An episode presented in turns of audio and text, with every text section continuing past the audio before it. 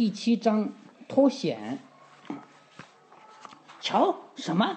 啊，瞧什么？埃德蒙说：“前面不是说瞧他的手上的镯子的吗？”凯斯宾突然失声叫道：“瞧！”就盯着他那个手镯。埃德蒙就瞧什么？瞧金镯子上的文字，就是纹纹纹，就是花纹和印章，这叫纹章啊。瞧金镯上的纹章。凯斯宾说：“一把小锤子。”上面有颗星状的钻石，像星星一样的钻石。德里尼说：“是不是星形的？”嗯，对。哎呀，这个我见过的，见过。凯斯宾说：“哎呀，你当然见过，这是纳尼亚一个贵族府的标志，这是奥克特西安爵爷的手镯，就这个手镯是奥克特西安爵爷的。”坏蛋，雷雷培奇普对龙说：“你把一个纳尼亚的爵爷吃掉了。”他以为。他以为这条龙把奥克特西安爵爷吃掉了，啊，那那条龙拼命的摇摇头。你你们要知道，或许 Lucy 说这是奥克特西安爵爷中了魔法变成龙了吧？这也未必见得。艾德蒙说，凡是龙都爱收藏金子，不过我想奥克特西安保准不出这个小岛。你是奥克特西安爵爷吗？？Lucy 对龙说，看到他伤心的摇摇头，又说。那你是中了魔法的人，我的意思是说是个人吧？他拼命的点点头，嗯。于是有人说，事后大家争呃议论的是 Lucy 先说还是埃德蒙先说？你你不会是尤斯塔斯吧？尤斯塔斯听了，把那颗怕人的龙头一直点，还把龙尾在海里面直拍，大家都纷纷后退，避开他眼睛里流出来的滚滚热泪。为什么要避开呢？嗯，我觉得，他变成龙以后，他的眼泪很大很大的一堆一堆，是，嗯，比我们比他做小孩的时候的眼泪多呀。嗯。怕把眼泪淹死了？嗯，我觉得眼泪可能也不会淹死，但是肯定很多。有几个水手还骂骂咧咧，这些话我就不写进书里了。为什么呢？嗯，有原因吗？骂人的话就不要写进来了。嗯。Lucy 想尽办法安慰他，甚至鼓起勇气去吻他那个生满了鳞甲的脸。几乎有人人都说倒霉，还有几个叫尤斯塔斯放心，并说他们都支持他。不少人说总有法子给他解除魔法，一两天内他们就可以完全正常的跟他在一起了。他们当然就急都急于听听他的经历，可是他不会说话。接下来几天，他多次打算在沙地上把事情写出来，可是一次也没写成。首先，尤斯塔斯从来就没有看过一本对路的书，根本不知道怎样直接讲故事。再者，他不得不借助的龙爪的肌肉和神经，从来就没有学过写字。他他那个龙爪子从来就没有学过写字，反正生来也不是写字的料。结果他根本就来不及写完，潮汐就来了。潮汐你知道吗？嗯，这是退潮还是涨潮？潮汐来了就是涨潮了。嗯，嗯，干干脆离得远一点的地方写吧。他在沙滩上才可以写字，他还没来得及写完，潮汐来了，把他写好的字通通冲掉了，只留下一些他已经踩住的尾巴扫出来的片言之语。所以大家看得到的，就像就是下面这一些文字啊，说我去锤，省略号又看不清，游。我是说龙洞，因他死了，筋很紧，醒来不，去掉手上啊，讨厌，看得清这几个字。可是大家都明白，尤斯塔斯变成龙以后，性格倒是相当有长进了。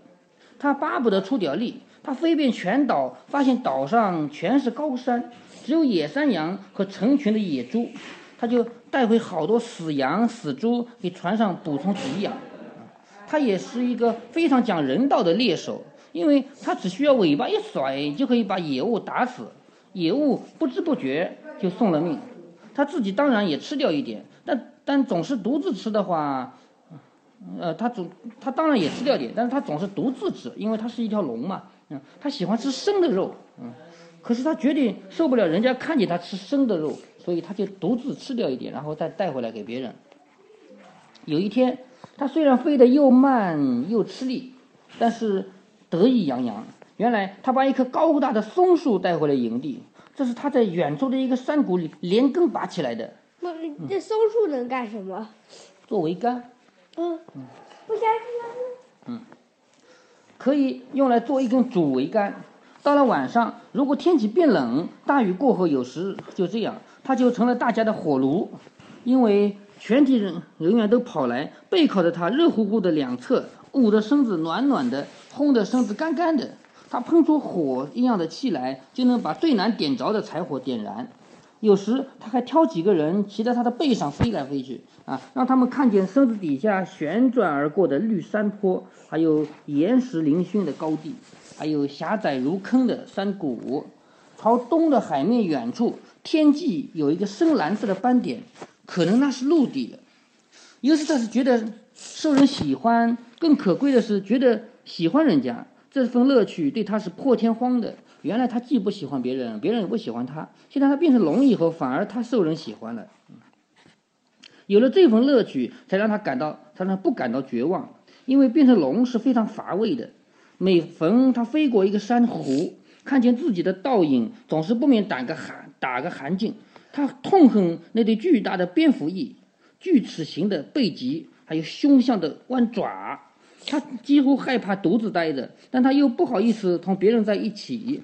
晚上碰到没有人把他当成热把他当成热水袋的时候，他就偷偷地从营地里溜走，像条蛇一样蜷起身子，躺在林子和大海中间。碰到这种情况，大大出乎他的意料的，倒是雷贝契普经常来安慰他。高尚的老鼠会从围着篝火的欢乐的人群里偷偷跑掉，靠在龙的。头边坐下来，看准风向，避开它冒烟的鼻息。于是他就解释说，尤斯塔斯的遭遇是造化弄人的一个明显事例。假如尤斯塔尤斯塔斯在纳尼亚他的家里做客，其实他的家是一个洞，不是屋子，龙根本也进不去，连头都进不去，不要提身子了。假如尤斯塔斯在纳尼亚他的家里做客，他倒可以举出百来个例子，说明什么皇帝呀、国王啊、公爵呀、骑士啊、诗人啊、情人啊、天文学家啊、哲学家啊，还有魔法师啊，他们原先都富贵荣华，一下子跌到了极其悲惨的境地。后来他们有不少都恢复过来，从此日子过得美美的。也许当时这话听起来不太令人宽慰，不过也是一片好意。尤斯塔斯从此终身难忘。不过，像朵乌云一般笼罩大家头上的，倒是那个难题。他们准备起航的时候，拿这条龙怎么办呢？他们他在场的时候，大家都尽量避而不谈。可是他还是不免偷听到一些话，诸如把它安顿在整个甲板的一边，合适吗？那我们那我们把它全部储藏的不行。那呃，假如放在甲板的一边的话，那船会呃是重心不稳的。嗯，那我们就得把全部储藏搬到另一边才能平衡，就把它们存的水呀、肉啊搬到一边，然后隆起在另一边，这样才能平衡。还有拖着它走好不好呢？还有它能一直飞下去吗？还有最常听到的是，可是我们拿什么给它吃啊？尤其可怜的尤斯塔斯心里越来越清楚，自从他踏上甲板的头一天以来，就成了一个十足讨厌的包袱。如今他变成了一个更大的包袱了。原来他成为包袱是因为别人不喜欢他，可是现在变成龙以后，别没有谁能喂饱他了。船上带的那些食物肯定不够龙吃的，所以他就变成更大的包袱了。这想法深深腐蚀了他的心，正如那个手镯深深腐蚀了他的前腿一样。他知道靠大牙咬手镯反而更糟，可是他忍不住还是时时去咬，尤其是在炎热的夜晚。他们在龙岛上岸以后，大约过了六天，有一天，埃德蒙恰巧一大早就清醒了，天色刚灰蒙蒙的，所以看见前看见身边的和身边和海滩之间的树干，不过别的方向看不见。他醒来时觉得听到什么动静。所以撑起一个肘弯儿，就是胳膊肘肘弯儿，朝四下看看。不一会儿，他就觉得看见一个黑影在林子靠海的那头走动。他脑子里顿时生出一个念头：我们还那么肯定，这岛上根本没有土人。土人就是在岛上土生土长的人。继而一想，这人是凯斯宾吧？个子差不多。可是他知道凯斯宾，凯斯宾一直睡在他身边，看着他看得出他没有动过。爱德蒙弄明白他的剑还在原处，就跳起来去查看了。他轻手轻脚来到林子边，那个黑影还在。这时他看出黑影，说是凯斯宾呢有点小，说是露西呢又嫌大。那个黑影没有逃走。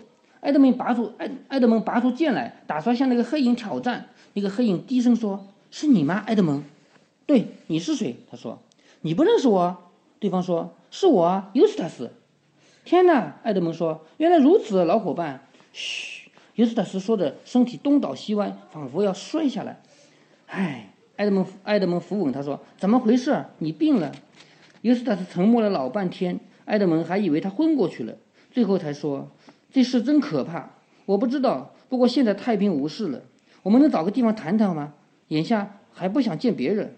那好啊，你爱上哪儿都行。埃德蒙说：“我们可以上那边，坐在岩石上。”哎呀，看见你，呃，又是老样子，心里真高兴。你一定吃了不少苦吧？他们走到岩石那儿，坐下来，眺望着海湾对面。这时天色越来越亮。除了一颗很亮的星，一颗低的接近地平线的星以外，其他星星都看不见了。等我能对别人说了，这事全过去了，我才对你说我是怎么变成一条龙的。尤斯特斯说，顺便说一句，我那我那天早上，等我能能对别人说了，这事全过去了，我才对你说我是怎么变成一条龙的。尤斯特斯说，顺便说一句，他是怎么会说话的？他现在已经变成人了吧？刚才他不是刚才不是说他像他是一个人影？如果是如果是呃如果是 Lucy 呢有点大，如果是凯斯宾呢有点小。对了，呃，尤斯塔斯不是呃 Lucy 的嗯呃不是比 Lucy 年龄小吗？为什么会大一点？我觉得长得比 Lucy 大也很正常吧，男孩子长得比他大一点。嗯。顺便说一句。我那天早上在这儿出现，听到你们说起“龙”这个词儿，我才知道自己是龙。我要对你说，自己已经不再是龙了。说吧，爱德蒙说。好吧，昨晚我比往常更难受，那个混账手镯累得我痛死了。现在没事了。尤斯塔斯笑了。埃德蒙以前可没听到他这么笑过，轻而易举就把手镯从手臂上退下来。瞧，他说，就就我说，就就我来说。谁喜欢谁谁就拿去吧，哎，我说啊，当时我正醒着躺在那儿，不知自己结果到底怎么样。这时，不过听着，这也许完全是个梦，我不知道。说下去，爱德蒙相当耐心地说：“哎，反正我抬眼一看，只见一大头狮子慢慢地向我走来，这是我意料不到的事情。怪就怪在昨晚没有月亮，可是狮子走到那儿，啊，走到哪儿哪儿就有月亮。”它越走越近，我害怕极了。也许你也许会这么想：既然我是一条龙，我要打倒狮子不是很容易的吗？可是这不是那种害怕，我不是怕他吃我，我只是怕他。如果你能理解的话，哎，他向我逼近了，还一直盯着我的眼睛看。我紧紧闭上眼睛，可是一点儿也没用，因为他叫我跟着他。你意思是说他说话了？我不知道。既然你提起了。我看见他未必，我我看他未必说过，不过反正他吩咐我吩咐我就是了。我知道我不得不照他的吩咐去做，所以我就起身跟他走了。他带我走了好长一段路，进了山。不管我们走到哪儿，月光始终笼罩在狮子的周围。我们就这样终于来到一座我从未见过的山顶，在这座山顶上有一个花园，里面有树啊、果啊什么的。花园当中有一口井，我知道这是口井，因为可以看见井水汩汩的从井底冒出来。不过这口井比大部分的井要大得多，像一个圆圆的大浴池，有大理石的梯级通进池子里，井水清澈极了。我心想，假如我能下水洗洗澡，腿痛就会减轻。可是狮子吩咐我必须先剥下衣服，听着，我不知道他是不是大声说了这些话。我正想说，我不能剥衣服，因为我身上没有穿什么衣服。这时我忽然想起，龙是像蛇一类的东西，蛇能褪去身上的皮。我想，哎呀，狮子当然就是这个意思。所以我就动身在身上乱抓，鳞甲就一片一片纷纷掉满一地。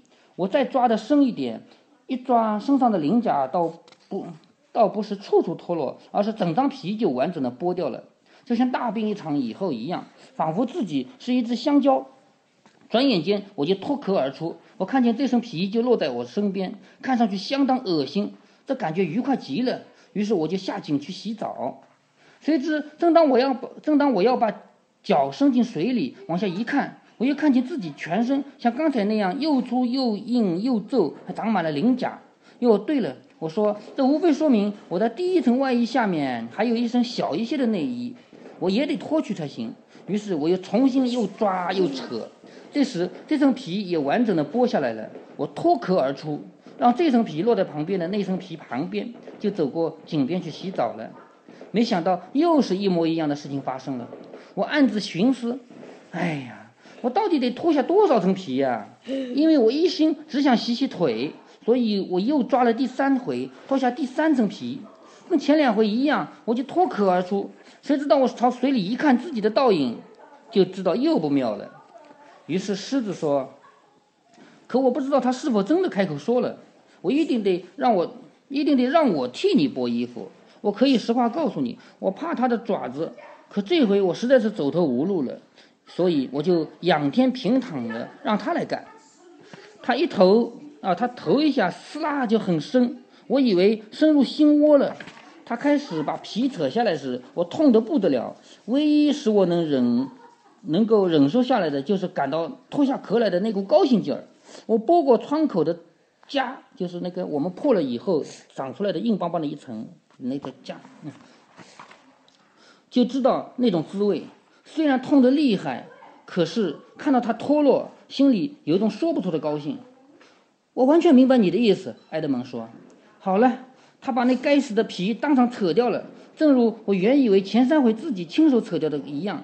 只是前几回不痛，这层皮就落在草地上，只要只是厚得多、黑得多，而且看上去比起比前几层皮要更多的疙瘩。我这一来，我就像一根剥掉皮的细树枝一样光滑柔软，个子比过去也小了一些。于是他抓住我，我不太欢不太喜欢他这样做，因为我身上没有皮了，肉还很嫩。他把我扔进水里，真痛死了。幸亏只是一会儿功夫。过后就舒服极了。等我开始游泳、拍水，手臂已经一点儿也不疼了。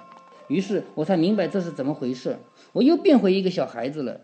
我告诉你，我摸摸自己手臂的那份心情，你准会当我骗人。我知道手臂上没有肌肉，比起凯斯宾的手臂要差劲的多了。可是看见自己的手臂，心里别提多高兴了。过了一会儿，狮子把我拉出来，替我穿上衣服。替你穿衣服，用它的爪子，这个嘛，我倒记不太清了。不过他好歹给我换上了一身新衣服，事实上就是我现在穿着的。